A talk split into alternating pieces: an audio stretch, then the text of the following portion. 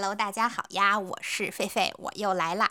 本期节目感谢初心酸奶的大力支持。初心酸奶作为中国乳企 Top Three 新希望乳业旗下的品牌，倡导源于自然才美味的自然主义品牌理念，推崇自然加自律加自由的减法生活哲学。初心酸奶始终关注女性的身心健康，追求健康与美味同享。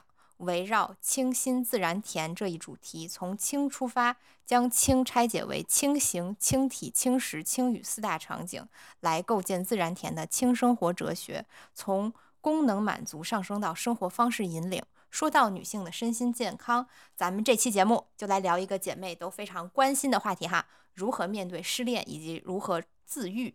处理失恋的最底层逻辑，我觉得其实就是看清看淡嘛，就像咱们的初心酸奶轻生活哲学一样，得失心不要太重，都是过眼云烟。咱们这期节目主打就是一个治愈哈，我尝试治愈一下。虽然我好像不太是一个治愈系的人，但是我始终觉得啊，终极的治愈就是不放在眼里。咱们活着就是一场巨大的田野调查，遇到什么事儿都能当成搜集素材，就是以。抽离一点的姿态来看，那不就自然就治愈了吗？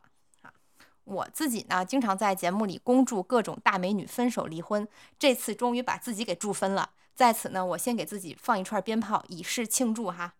我说自己情路坎坷吧，也有调侃自己的成分。其实我觉得不坎坷也挺没意思的。如果失恋能换来财运，我愿意献出我的前男友啊，就像亚伯拉罕献出以撒那样，我也不介意做一回他爸爸。我刚回来的时候，我朋友还开玩笑说说狒狒，你要不然去报个恋综吧？就我当时还有那个英国场外记者呢，那当然是不可能了。就现在咱们可以就直接再见爱人了。再见爱人，咱们一会儿要大聊一下哈。我此处先给英国场外记者正个名，渣男可不是他啊。场外记者是个很不错的人，我俩早就和平分手了。不过就是说现在还能做朋友吗？我之前还看到豆瓣上有个帖子，还吐槽我们节目呢，说哎呀，有个主播总提场外记者，还说哎呀，这位主播不要太爱了。我只想说，你知道个屁呀！老子都爱过好几回了，好吗？好的时候咱们就是一个大爱特爱，我爱我就是这么活在当下。咱们的田野调查就是这么丰富多彩。我喜欢谈恋爱，但是并不代表我是恋爱脑。当然了哈，就算呢场外记者不是我男朋友了，也一样可以当咱们节目的场外记者嘛，对吧？以后要是英国有事儿，还可以拉他来报道。当然呢，就是说咱们爱的时候特别炽烈。不爱了，也就绝不多停留一秒。咱们今天就当一回什么呢？播客界的卡戴珊，跟大家正面聊聊我最近的这些烂事儿哈，与大家分享一下我精彩的私生活。咱们群里的这个听友哈，以及有关注我小红书的朋友们，应该早就听说了。就我最近分手的原因，是因为我这个前男友他出轨了。咱们今天呢，咱们就把他给钉在节目的耻辱柱上。我当时哈，我刚得知他出轨的时候，当然是非常生气的，我就恨不得说，我简直把这个小三儿还有这个渣男全挂出来示众。但是呢，转头想想，人渣也是人嘛，就是也得保护人家的隐私权。况且呢，这些男女都是属于那些小红书使劲做还做不红的人，咱们就不给他一点流量哈。本期节目呢，咱们就以讲段子为主，讲就讲一些啊男女之间比较普世的一些规律吧。就我的这些事儿呢，就是这些烂事儿，就是作为一个。一个一个素材，一个例子，我不想来指责谁，我也不想来诉苦，所以说呢，相关人物的具体信息就一概都不透露了哈，就绝不留下任何能被人。人肉到的个人信息，我觉得咱们好歹是一一档文化类节目，对吧？咱们讲的是田野调查的结果，是研究结果，不能像人家 Cardi B 姐子那样，就是在直播上大骂老公。就咱们不做的这么具象。当然了，我觉得卡子姐的精神咱们是一脉相承的哈。Diva 就是特别不怕惹是生非，路见不平咱们就是薅头发摔话筒。不过哈，就是如果有人。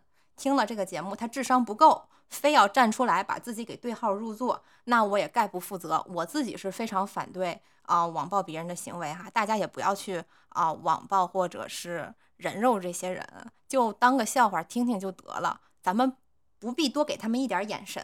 不过呢，我确实挺担心这几位男女哈，literally 智商不够，智商不够还爱耍心眼子的人，那是最难以预测的。精致利己主义者都是有逻辑的。但是呢，粗糙利己主义者则是完全不可捉摸的。我前段时间就是为了做节目嘛，研究了那个《曲曲大女人》，人家就说自己不做下沉市场的生意，看看人家那些案例哈，那都是些人精博弈，而我这边这帮下沉市场的男女，那真的是很难用理性去理解呀，怪不得人家曲曲看不上我。当初听说我这个前男友出轨的时候，特别生气的原因也在这儿。这就相当于什么呢？他女朋友是一个美貌与才华兼具的麦瑟尔夫人，结果他去找了一个对着塑料植物说话的女秘书 Penny Pen 出轨。更让我觉得恶心的是，哈，这个男的一次是趁我在家熬夜工作的时候，去跟这个 Penny Pen。到他家去跟他睡觉，完事儿了还跟没事儿人一样回来，接着跟我住在一起。另一次呢，是趁我不在家，把这个 Penny Pen 给带回家，然后在我睡觉的床上，他们俩发生了一些交配的行为，并且呢，这个 Penny Pen 当时也是精心策划了，兜里就揣着卸妆油和避孕套，就是准备的特别齐全就来了。就光冲着这两点哈，这个男的就已经。特别不可原谅了，必须把他打入十八层地狱，没什么话可说，必须拱出我的生活。咱们后面哈就统称这位小三儿以及一些其他的莺莺燕燕，就都叫 Penny Pen 了哈。就说实话，这些女的，就是甚至都没什么从事脑力劳动的，跟 Penny Pen 也算是水平相当。咱们真不是歧视体力工作者哈，就是我平等的尊重每一个职业。但是呢，前提是这个人他自己要自尊自爱，对不对？当然，我提 Penny Pen 主要是为了针对这个男的，咱们主要今天是来剖析这个男的。好歹这个男的也算是有点文化吧，祖上三代都是知识分子，结果呢就是专挑那种比自己文化程度差的女性下手，只能说是折射出他自己内心的懦弱吧。就这种懦弱，他又不敢直面自己，就只能找个 penny pen 来衬托自己的男子气概。哎呀，这种男的我真的是最看不起了。麦瑟尔夫人那个时代可以直接在脱口秀上说 Penny Pen 是美国精神病协会标准下的白痴。哎，现在咱们有政治正确哈，我不能这么说女的。咱们能说的就是，就这个出轨男他这个巨婴程度和麦瑟尔夫人那个丈夫 Joe 简直就是不相上下。麦瑟尔夫人第一季里面那个 Joe 就像那个 Mitch 嘛，也就是麦瑟尔夫人，就是坦白他出轨的那段话，就跟我问我男朋友你为什么要出轨这么一个东西说的话，简直就是一模一样。我特别能理解，就是 Mitch 对于 Joe 的那种嫌弃和失望，就像 Mitch 穿着睡衣说他那个人生第一次脱口秀的时候说的那样。我本来以为 Joe 喜欢的是有趣的、聪明的女性，以为他就真的喜欢被我 challenge，没想到他最后还是跟最平庸的男的一样，喜欢的是那些 stupid girls，甚至于这个 Penny Pen 都不算好看。看这一段的时候，我就完全不会觉得你说 Mitch 是在此境吗？他当然不是了。我觉得 Mitch 气不过的点。恰恰在于他竟然自己看错了这个男的，当年那个如此欣赏自己的周，变成了这么一个庸俗的俗物，就这么一个蠢物，看中的竟然不是女性的智慧，甚至都不是美貌，而是浅薄。Mitch 每天活得如此用力，却没想到她的丈夫是一个木弱的蠢物。你说这能不上火吗？我现在也算是明白了，对一个直男真的不能抱有对女同性恋的期待。对于一个木弱的人，我觉得我是最无可奈何的，因为我无法让自己的变得更糟糕，去迎合这个男的。我也像 Mitch 那样问过他，我说我这么漂亮又这么聪明，你碰上我也算是千载难逢了。你出轨，你能不能也找个配得上我的呀？我这位前任是怎么回答的呢？他说。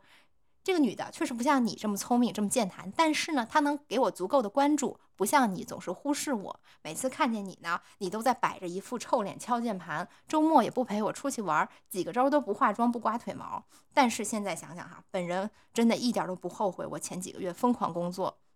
在这里呢，我要特别真诚的感谢各位听众朋友们捧我的场，让我能攒下一笔 fuck you money，跟这个渣男翻脸就能立刻搬家。总之，真的非常谢谢大家的支持哈。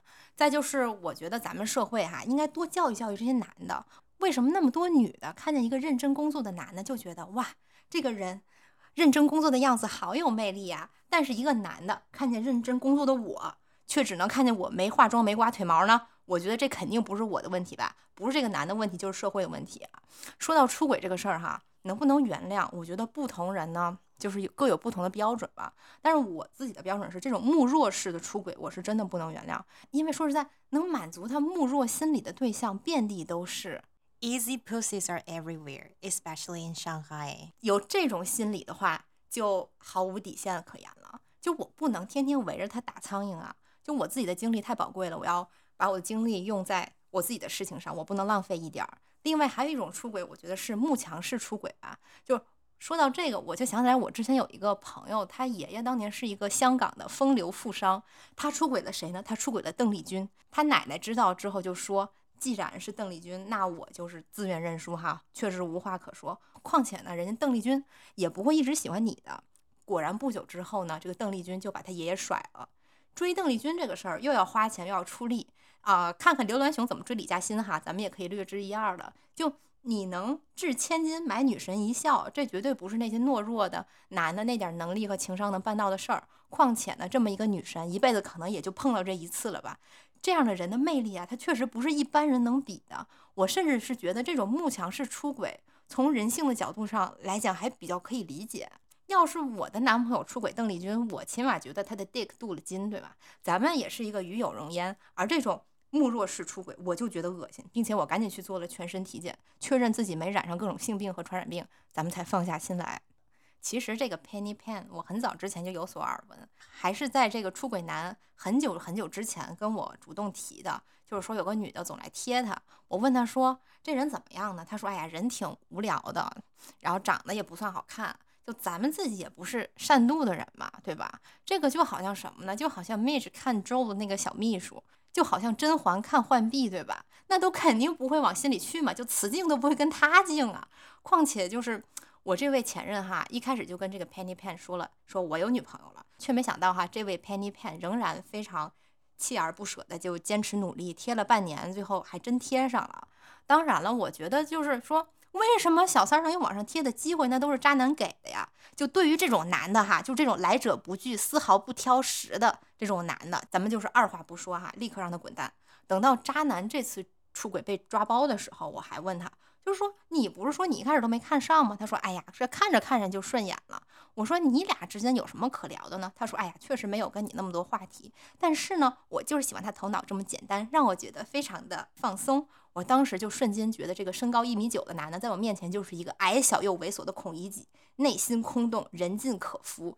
谁能陪着他，给他当挂件儿，就是谁了。真的就是那个港剧那个话怎么说的嘞？Cheap man，就是他。说实话的时候，这个男的平时的这个环境里哈，也是能遇到很多就是。优秀的高知女性哈，而且就是长得漂亮的也很多，结果就挑了这么不堪的一个 Penny Pan，这个就相当于什么呢？就具体的职业咱们不能说哈，就基本相当于一个医学生出轨他的大体老师。对此呢，咱们的黄爱丽老师有一个经典论断：年轻男人需要的是什么呢？年轻男人需要的是 a corpse with tits，最好是 chill 的宛如 dead inside。大家可以去 B 站搜索一下这段哈，非常精彩。非常爱黄阿丽老师，为什么年轻男的这么需要女的 dead inside 呢？因为他们自己本来就没啥社会地位嘛，在公司被老板骂，回家再看到一个非常 bossy 的女朋友，也不怎么理他，就又找不到自己存在的意义了。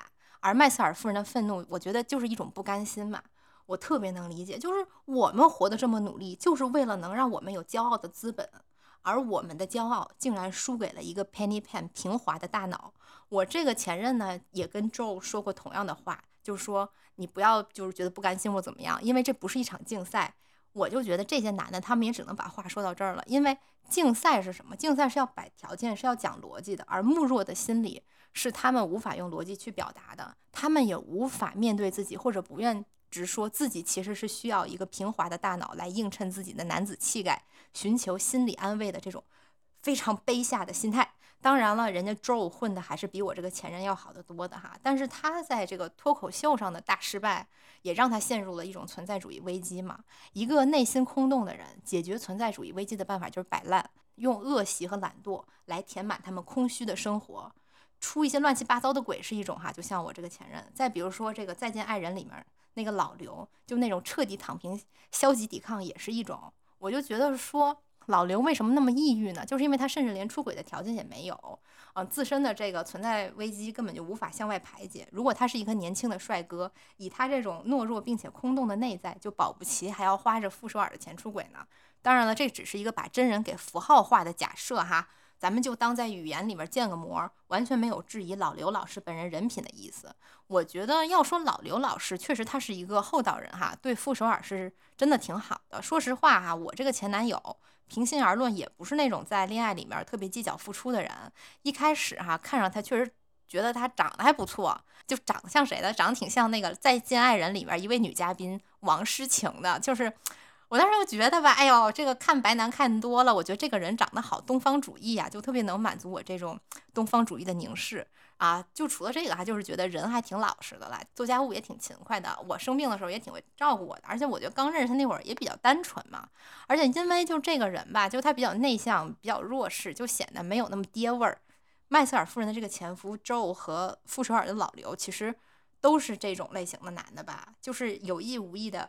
卖弄一下可爱，不知道这算不算男绿茶啊？反正本白羊座就非常吃这一套。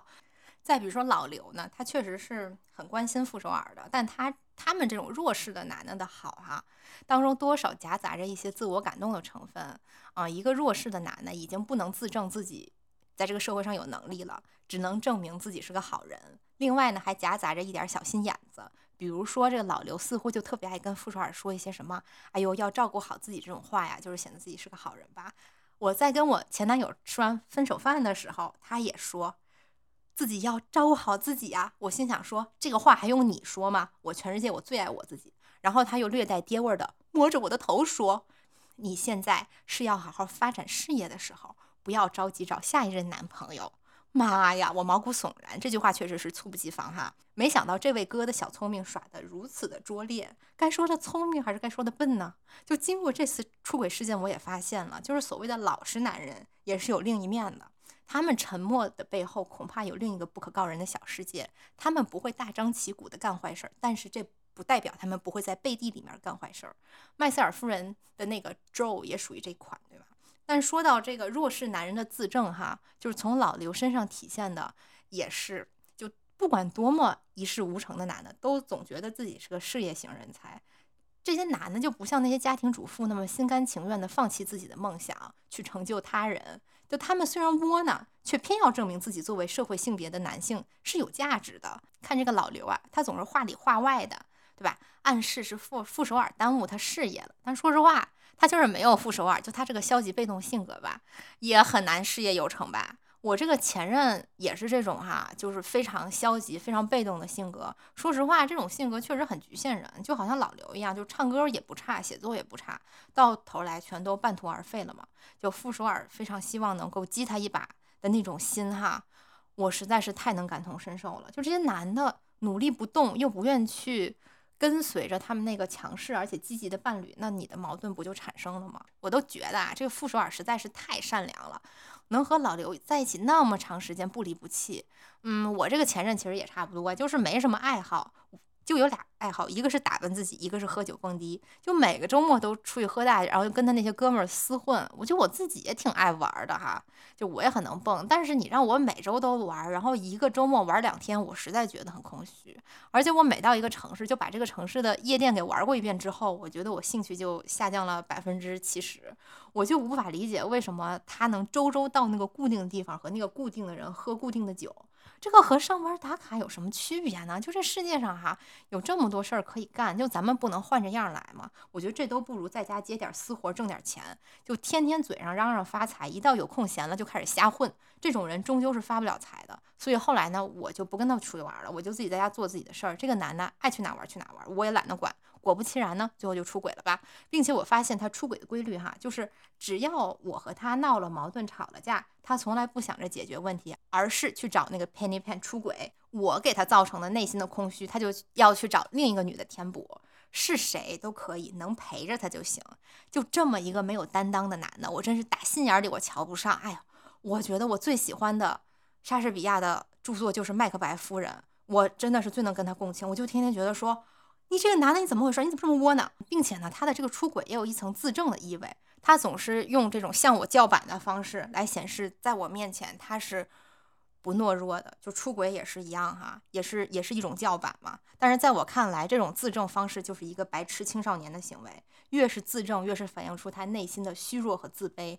麦瑟尔夫人里面有一段是这个 Susie 对 Joe 的精准打击，非常适用于这类和强势的伴侣。消极抵抗的空虚男子，苏西怎么说的呢？苏西说：“麦瑟尔夫人，她要变成大明星，而你会变成那种每天晚上坐在 loser 酒吧里的人，指着电视说：‘我曾经和他好过，但我把一切都搞砸了。’感觉这个话是不是有点像老刘老师？这个我无法判断哈，因为我也不认识人家。反正咱们就是衷心的祝愿吧，就有一天这句话也适用于我的前任吧。嘻嘻嘻嘻，在我刚认识这个前任的时候，哈，我也没有想到，真的是万万没想到，他竟然这么庸俗。我此处要检讨一下我自己，我也犯了很多文艺逼常犯的错误。刚认识这个男的时候，没觉得怎么样，就当认识个一般朋友了呗。后来没想到他竟然能流利背诵莎士比亚的原文，手机铃音就是一些我非常喜欢的乐队，什么这个 Jefferson Airplane 呐，还有 Crystal Castle 呀，又能看懂吉姆贾木许的这个《唯爱永生》里的所有烂梗，然后呢又很喜欢王家卫，然后呢我当时每天在手机上就跟他聊天，聊到五六点钟呀，就从诗词歌赋聊到人生哲学，然后我就上头了。说实话哈。前段时间里，我看那个网上那个上海版和亚逼版的这个花束般的恋爱的那些段子，我都感觉我躺了好多枪。虽然我整天在节目里边诋毁文艺逼的恋爱哈，但是呢，我自己终究还是没有躲过。聪明如张爱玲和洪晃都被绕进去了，更何况平凡的我呢？你看哈，就是说咱们跟真正的。聪明人对比咱们就是非常谦虚，咱们就是低到尘埃里。但是对于这个渣男本人，就是毫无愧色的说：“我就是倾国又倾城，佳人难再得。”我今天正好翻出了我念书的时候的那些明文学的笔记嘛，看着笔记上面一页一页的拉丁语和德语互译，虽然好多字儿我自己都已经看不懂了。但是呢，这并不妨碍我真心的为我这位前男友感到惋惜。他失去了一个多么难得的女孩啊！可惜我早已远去，消失在人海。后来我逐渐在这个前男友的身上明白，一个人在家庭和学校当中被教育、被灌输的那些知识，和这个人的文化素养是不能对等的。真正意义上文化素养很高的人，要一直拥有对于文学和艺术和文化的这种热情，就好像我们这些智慧的听友们。而我的这个前任的这个出轨男，他就只是被各种教育灌输了一些知识，但是却完全没有热情去继续探索。那些知识早就死在他脑子里了，对他的人生毫无注意，他的眼界就永远停在那儿了。他看的书，他听的音乐，都不能让这个人脱离低级趣味。我看他就好像那个 Pulp 那个乐队那首歌《Common People》里面那个艺术系女孩看 Jarvis 一样。是有点小才，但归根到底就是个民间艺术家。从民间艺术家 Jarvis 的角度来看，他讽刺这个圣马丁学雕塑的女孩哈，抱着一种猎奇心态，装穷潜入工人阶级内部厮混。我觉得装穷这个事儿哈，确实是当代艺术学院一个传统艺能，这个有点值得批判一下。但是呢，我们要是抛弃这套阶级叙事来看的话，那这个圣马丁女孩是在，她也只不过是在探索她未知的世界而已。当她了解够了，为什么不可以转身离开呢？这个世界和 Jarvis 那两下子三脚猫本事有那么大魅力吗？为什么要眼睁睁地看着生活没落，跳舞、喝酒、胡来，无所事事呢？况且我这个前男友他并不是没有选择，他本来也有权利选择抽身离开，去看更大的世界，而他偏不。那我是不可能陪他一块儿在这儿发烂发臭的。从这个角度看，哈，他确实需要一些 penny pen 来陪他在一些 loser 酒吧里面。发烂发臭，就这么瞎混。我前男友的这位哈 Penny Pan 和这个麦瑟尔夫人的 Penny Pan 基本上是处于一个智力水平的。我其实也跟这位 Penny Pan 就是有对峙过嘛，但是感觉真的是吵架都很难吵。我如果不经历一遍，我绝对想不到哈，竟然有一个活人能说出他不爱你，他爱我，你要找找你自己的原因。我当时真的很想笑。这句话听起来真的就是不是缺钱就是缺爱吧？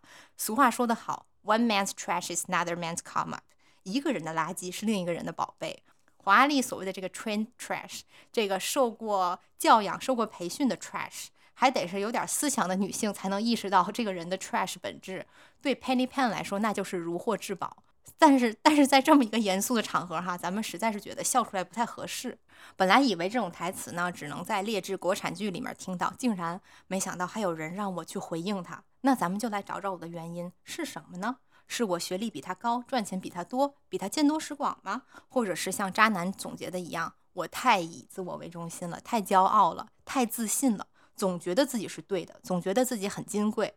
这个男的也是不愧是跟我在一起生活了这么久哈，也算是挺了解我的，总结的还挺对的。但说实话呢，当我听到了他的这些言论之后，我觉得 I feel so flattered。这些话听起来怎么那么像在夸我呢？咱们就是不仅恃才傲物，而且适量行凶，双重的 buff 呢，让这个男的内心的自卑无处遁形。不过呢，我的骄傲也是相对的哈，就是如果真的对方很让我很佩服或者气场很强，我自然就不会如此强势了。但是我现在在翻看我所有的跟他的合影，那就像什么呢？就像杜月笙带着他的保镖。气场这个东西确实有点悬，哪个人比较聚气，我觉得在合照上看着是很明显的。另一个气场比较弱的人，那个身体和神态都会无意的去靠向那个气场强的人。我的朋友也是，都是一些气场很强的女孩。说实话哈，也都挺有本事的。以前她跟我去见我那些姐们儿，我的姐们儿都叫她小安静。现在想想，估计他也是。触碰到他脆弱的自尊心了。要说什么才是终极的治愈系哈？我觉得那就是成为杜月笙嘛。我要真是杜月笙，那渣男跟他这个姘头已经被套进麻袋，沉进黄浦江了，还得是俩大号的麻袋。都说这个未名湖底躺着诗人哈，那这个黄浦江底估计躺着很多军阀姨太太和他们的这个小白脸子。渣男套在麻袋里畅游黄浦江的时候，可以遇到他很多的前辈。嗯。这个男的还觉得我对他余情未了呢。其实呢，我在听到他出轨还出轨了一个 Penny Pan 的时候，脑子里闪过的第一个画面是什么呢？就是杜琪峰的枪火，就是那个出轨吕颂贤的那个黑帮大嫂，刚一坐进车里。一颗子弹就从窗外飞进来，击穿他的头颅。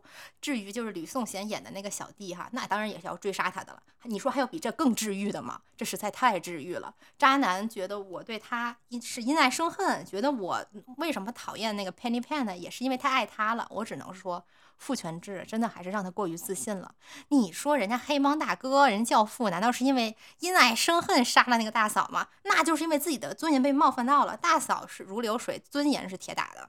也可能呢，这个男的文学书看的太多，历史书看的太少，对吧？文学书里那都是爱恨情仇，恨和杀戮那都是因为爱。但是呢，能名留青史的人都是高自尊和高度自我为中心的。而且我觉得应该有很多 NPD 吧，不仅要以牙还牙，以眼还眼，还要算利息呢。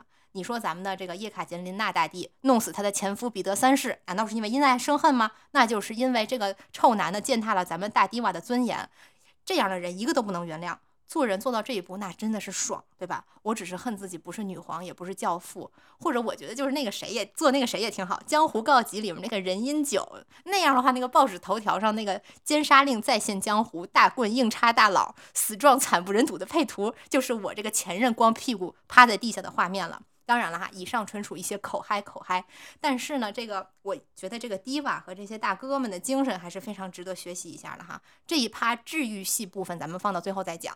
嗯，我这个前男友还是什么呢？还是今年最流行的长发男。我搞艺术的父母从小就教育我，找男的不要找长发男。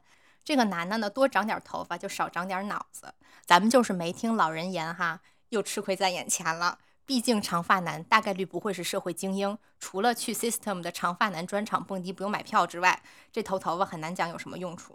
养了这么一头无用之物的男的哈，本身又没什么钱，就说明这头头发是什么呢？是他存在感的证明，是他在这个世界当中的坐标，并且大概率他觉得能为自己的姿色加点分儿。而姿色对于一个没有钱的男的来说，就是他有机会找姘头的唯一资本了。他精心维护，就说明居心很不老实。当然了，我这里没有要打击任何其他长发男听众的意思哈，我就是想精准打击我这个前男友。要说我还是太天真了哈，还是不了解国情。我本来就觉得哈，出轨这种事儿只会发生在有钱有名的男的身上，好歹也得有点社会地位吧。没想到一个赚普通工资的普通男屌丝也会出轨呀！我也真不知道跟他出轨的女的是图啥呀？你说知三儿做三儿这么忍辱负重的事儿，如果不图钱，我真的是无法理解。比如说那 Penny Pan 给他发消息哈，渣男就说我现在跟女朋友在一起呢，对方立刻就不说话了，乖乖闭麦。我真的不能想象是怎样的动力能驱使他去承受这份屈辱。说实话，他要是明抢，我都更看得上他。但明抢就属于是李嘉欣和玛丽莲梦露这种大美女的适量行凶行为了。像是 Penny Pan 呢，他就只能像这个老鼠一样溜着墙角偷。我当时就想到了我们节目之前聊过的一档电视剧《潜伏》里边那个晚秋不是说吗？就是可惜没生在旧社会，不能做小。妈呀，我还不要呢。但是呢，人家旧社会男的还得养着三妻四妾呢。这个渣男呢，就是属于这个空手嘎姘头。那读嘎还是读炸炸姘头也属于是在这个新伦理和旧道德之间钻了个空子哈。突然咱们就觉得这个五四时期的那些富二代真不该写文章老骂自己那些老爹，人家起码也是真金白银养着姨太太的呢。相比之下，竟然还没觉得有那么可耻。而这位渣男的旧道德体现在什么地方呢？体现在他对我倒是非常的善妒。每次我出去跟别的男的说话，他都特别防范森严。有一次，我就在一个酒吧门口吧，跟一个英国老头子聊了聊他们的这个英伦摇滚啊，他都非常的怒火中烧。我觉得这简直就是荒谬。我发现一些这个亚洲男的啊，他就是对白男有一种不可名状的恐惧。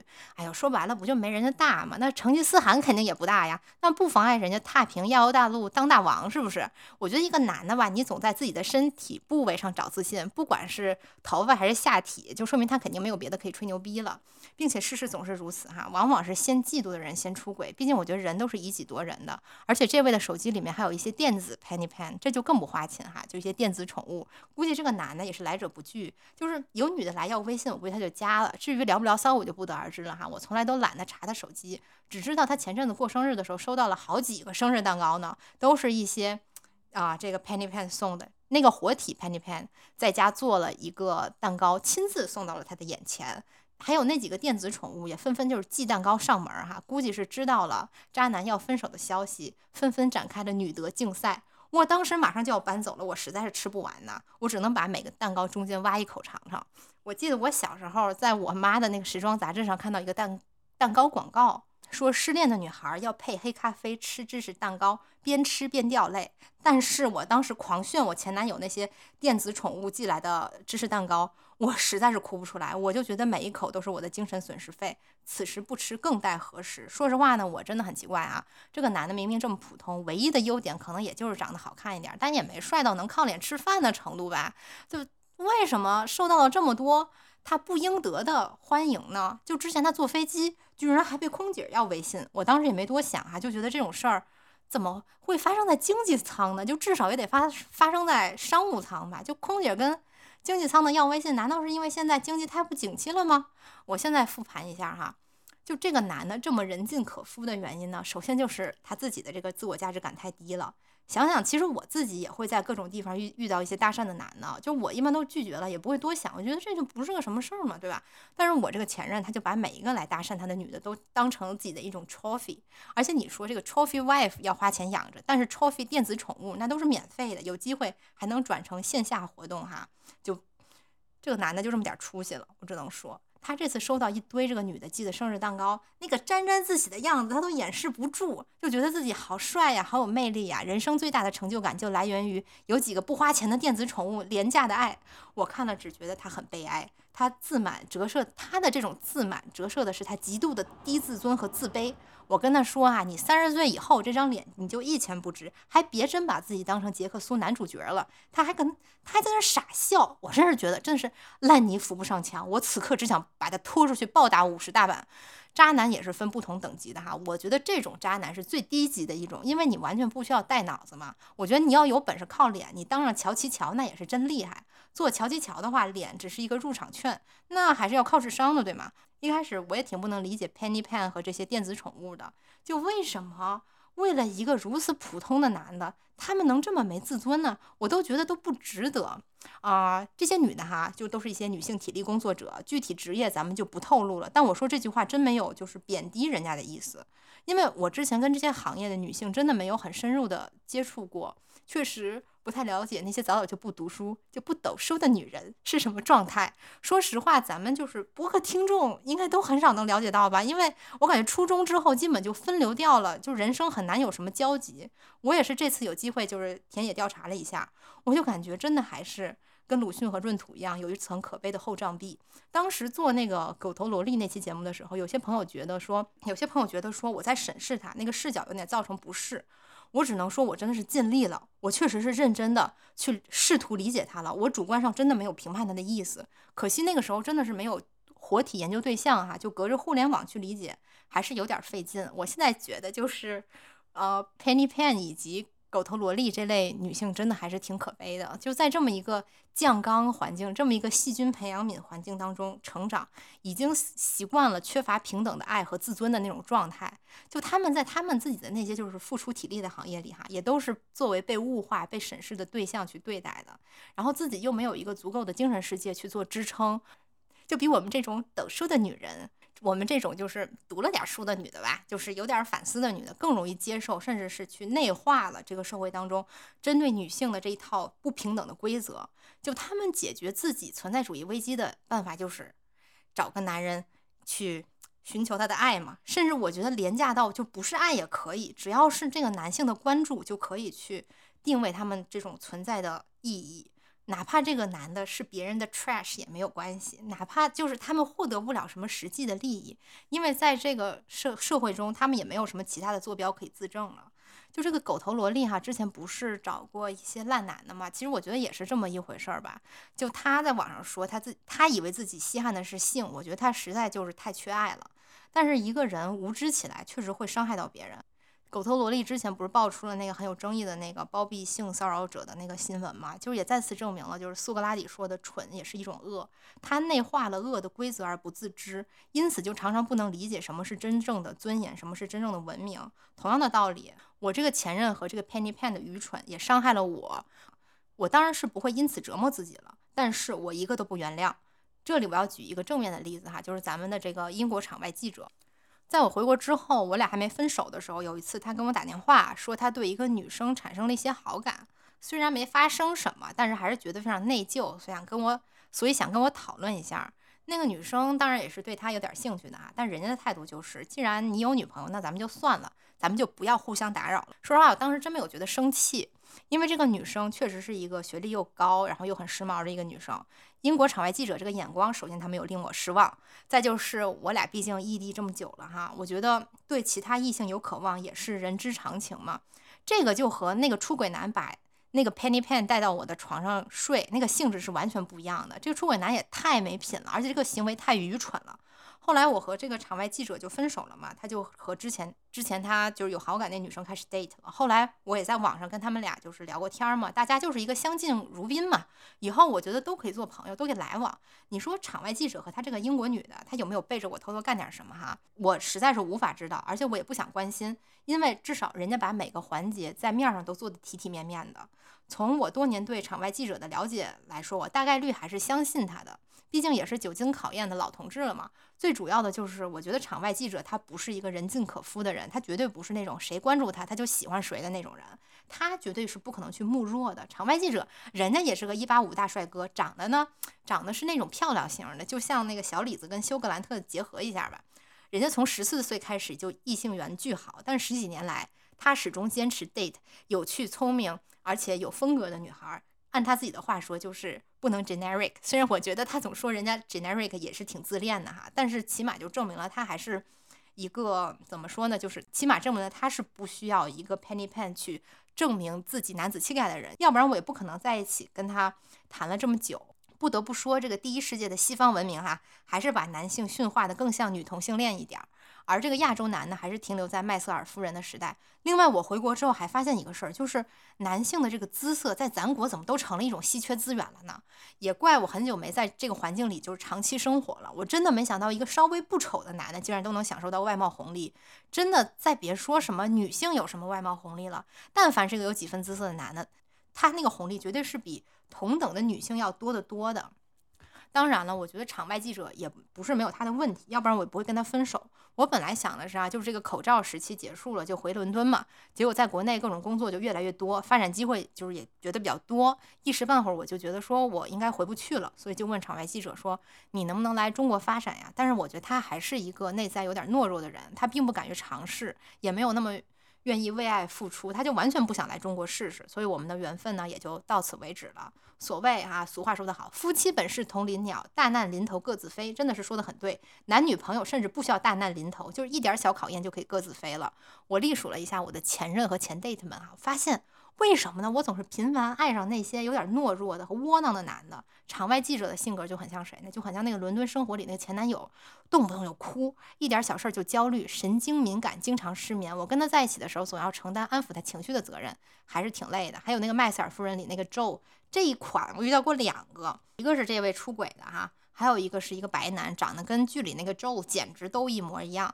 这类窝囊男呢，我觉得就是有一个特点，看起来都油头粉面的，神情轻浮，成天跟哥们儿混着瞎玩，没有正事儿，就基本就是属于那个《金瓶梅》里的陈静姬。再有一类哈，就是那个《东爱》里边这个赤名丽香的男朋友完治，这也是一款三棍子打不出一个屁，三锥子扎不出一滴血，这种人就跟黑洞一样，能吞噬一切能量，说什么都是对牛弹琴。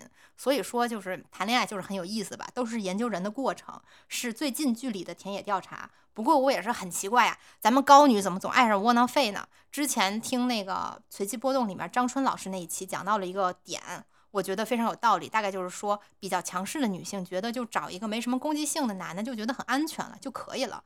我想想我自己其实也有这种心态。我从小就明白，就我这种性格，就依靠男性这条路就已经完全堵死了。所以长大以后呢，就是我对男的也真的是别无他求，我也不图他的钱，也不用他来替我承担什么责任，就只要能就是可可爱的互相陪伴一下就好了嘛。并且这个性格强势的男性哈，好像一上来就不太会喜欢我。但是性格弱势的，并且看起来那种特别慈眉善目的男的，就比较容易被我吸引。我也觉得他们哎呦挺可爱的，不会一上来就展现爹味儿，也没有什么攻击性嘛，就会让我觉得没有威胁。哎呀，我每次对一个男的心动哈，都是在这个男的跟唐僧似的杵那儿的时候，就一脸那个温良恭俭让的样子。哎呀，我就觉得哎呀好可爱。说实话，麦瑟尔夫人这么五季看下来，单论性魅力，我还是最喜欢那个周。哎，可能这个就是本人的诅咒吧。就他的巨婴本事，咱们暂暂且不提，就打扮特别光鲜，人又很温和很温柔。比起那个美式爹味儿。医生和那个乱糟糟的 Lenny Bruce，还有第五季那个特别自私的脱口秀主持人，我觉得 Joe 还是比他们更让我觉得可以亲近吧。就像脱口秀主持人，我觉得他就代表了另外一种那种特别强势的男性。这种男性就是典型的马基雅维利主义者，一切关系都是利益关系，除了自己的事业什么都不重要。这种男的我真的很难去爱啊！咱们高女活在父权社会真的是太不容易了，天天得在这个夹缝中求生存。强势的男性太自私，弱势的男性又不可靠，实在是太难了。另外，我感觉就是说，随着我脱离学生时代哈，就是这个时间长了之后，我觉得我对男朋友的需求也发生了一些变化。我和场外记者以及这个出轨男，就刚谈恋爱的时候呢，还还都是像个就是学生似的，就找个玩伴儿嘛，就能玩到一块儿去，就能谈这个恋爱。我刚认识出轨男的时候，我觉得他也比现在更单纯，我也属于那种笑嘻嘻的啊，到处瞎玩。这个阶段的话，两个人的矛盾是体现不出来的。但是现在我和他已经完全向不同的方向去发展了。要说我现在向往什么样的爱情呢？那就是向华强的爱情。我觉得我现在更需要一个合作伙伴。人家向华强就有向太嘛，咱们狒狒也需要一个狒太，能够互相扶持，和我一起为了这个共同的目标去努力。说到这里，就不免想起了黄阿丽的名言啊：如果我有一个老婆，我会比现在更成功。最后，咱们再聊一聊这个失恋如何治愈这个话题。因为呢，这次是我自己失恋，所以我在这儿呢就不说什么安慰人的假话了。为情所困的就是大傻子。这是咱们节目的俏坎普女王兰姐说的，我觉得说的很对。事实上，并不是每个人都能遇到那个真爱，都能遇到那个极度爱自己的人。大部分人就是一辈子都遇不到呀。况且，我就假设哈，有这么个人在未来等着我。但是呢，我今天晚上的生理需求是不是还是无法解决呢？关键问题就是能否遇到真爱这个事儿，并不是生活的主线。我觉得明白这个道理才是治愈失恋的根本所在嘛，对吧？为什么说？那些大迪瓦和大哥们的精神值得学习呢，因为人家活着，人家就是 Winnie Winnie Vicky，我来我看见我征服，这个才是最终极的治愈系。咱们虽然说做不到这个份儿上吧，但是咱们至少可以不停的探索世界，不停的创造嘛，对吧？相比之下，一个渺小的人爱不爱你，那个真的没有那么重要，也没有那么有意思，更不会给我带来多大的成就感。况且在咱们不断开拓的过程当中，情情爱爱的事儿那是不会少了。我觉得也足够咱们享用一生了吧。我记得那个麦瑟尔夫人在刚开始巡演的时候对 Joe 说：“我知道从此之后我要永远孤独了，我会在我的豪宅里面孤独终老。”在豪宅里面孤独终老，对此我只能表示非常羡慕。对抗孤独是人一生的课题，寻求外在的爱和性都无法填满一个人空虚的灵魂。我出轨的前男友就是一个反面的例子。能够真正对抗孤独的，就是向内构筑自己的精神世界，或是在现实世界当中去向外发展，那一般来说就是发展自己的事业嘛。Winnie、Willie、Vicky 都是第一人称的，对吧？我觉得这也有一层主动的意味。我所想要的都要靠我自己来实现。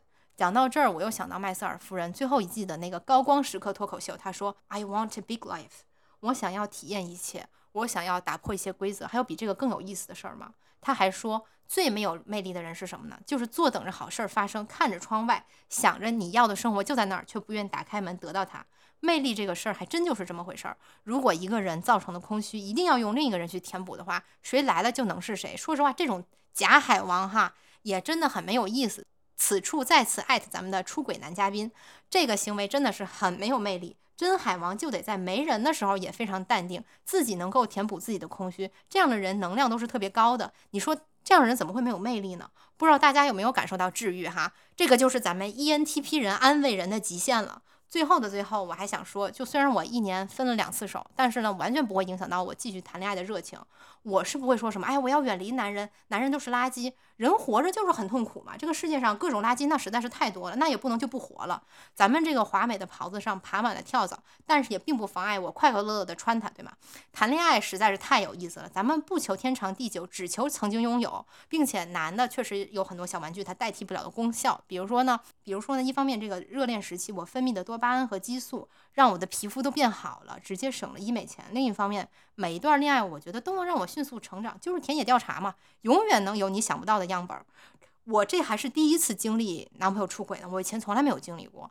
作为一个顺直女，我觉得在父权社会当中肯定是要经历很多伤害的。但是我觉得被伤害就被伤害了呗，怎么还至于活不下去了呢？你根本就不会给我留下任何心理阴影。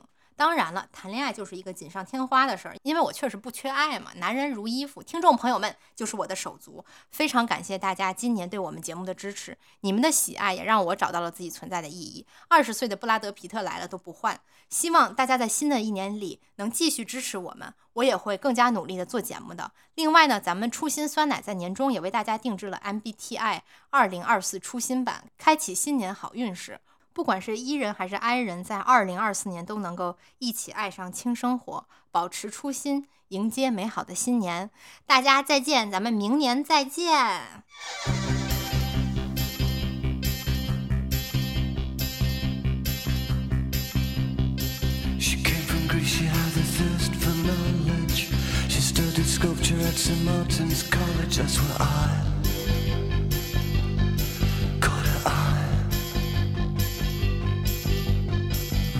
She told me that the tank was loaded. I said, in that case, I'll have room with Coca Cola. She said, fine. And then in 30 seconds' time, she said, I wanna live like common people. I wanna do whatever common people do. Wanna sleep with common people. I wanna sleep with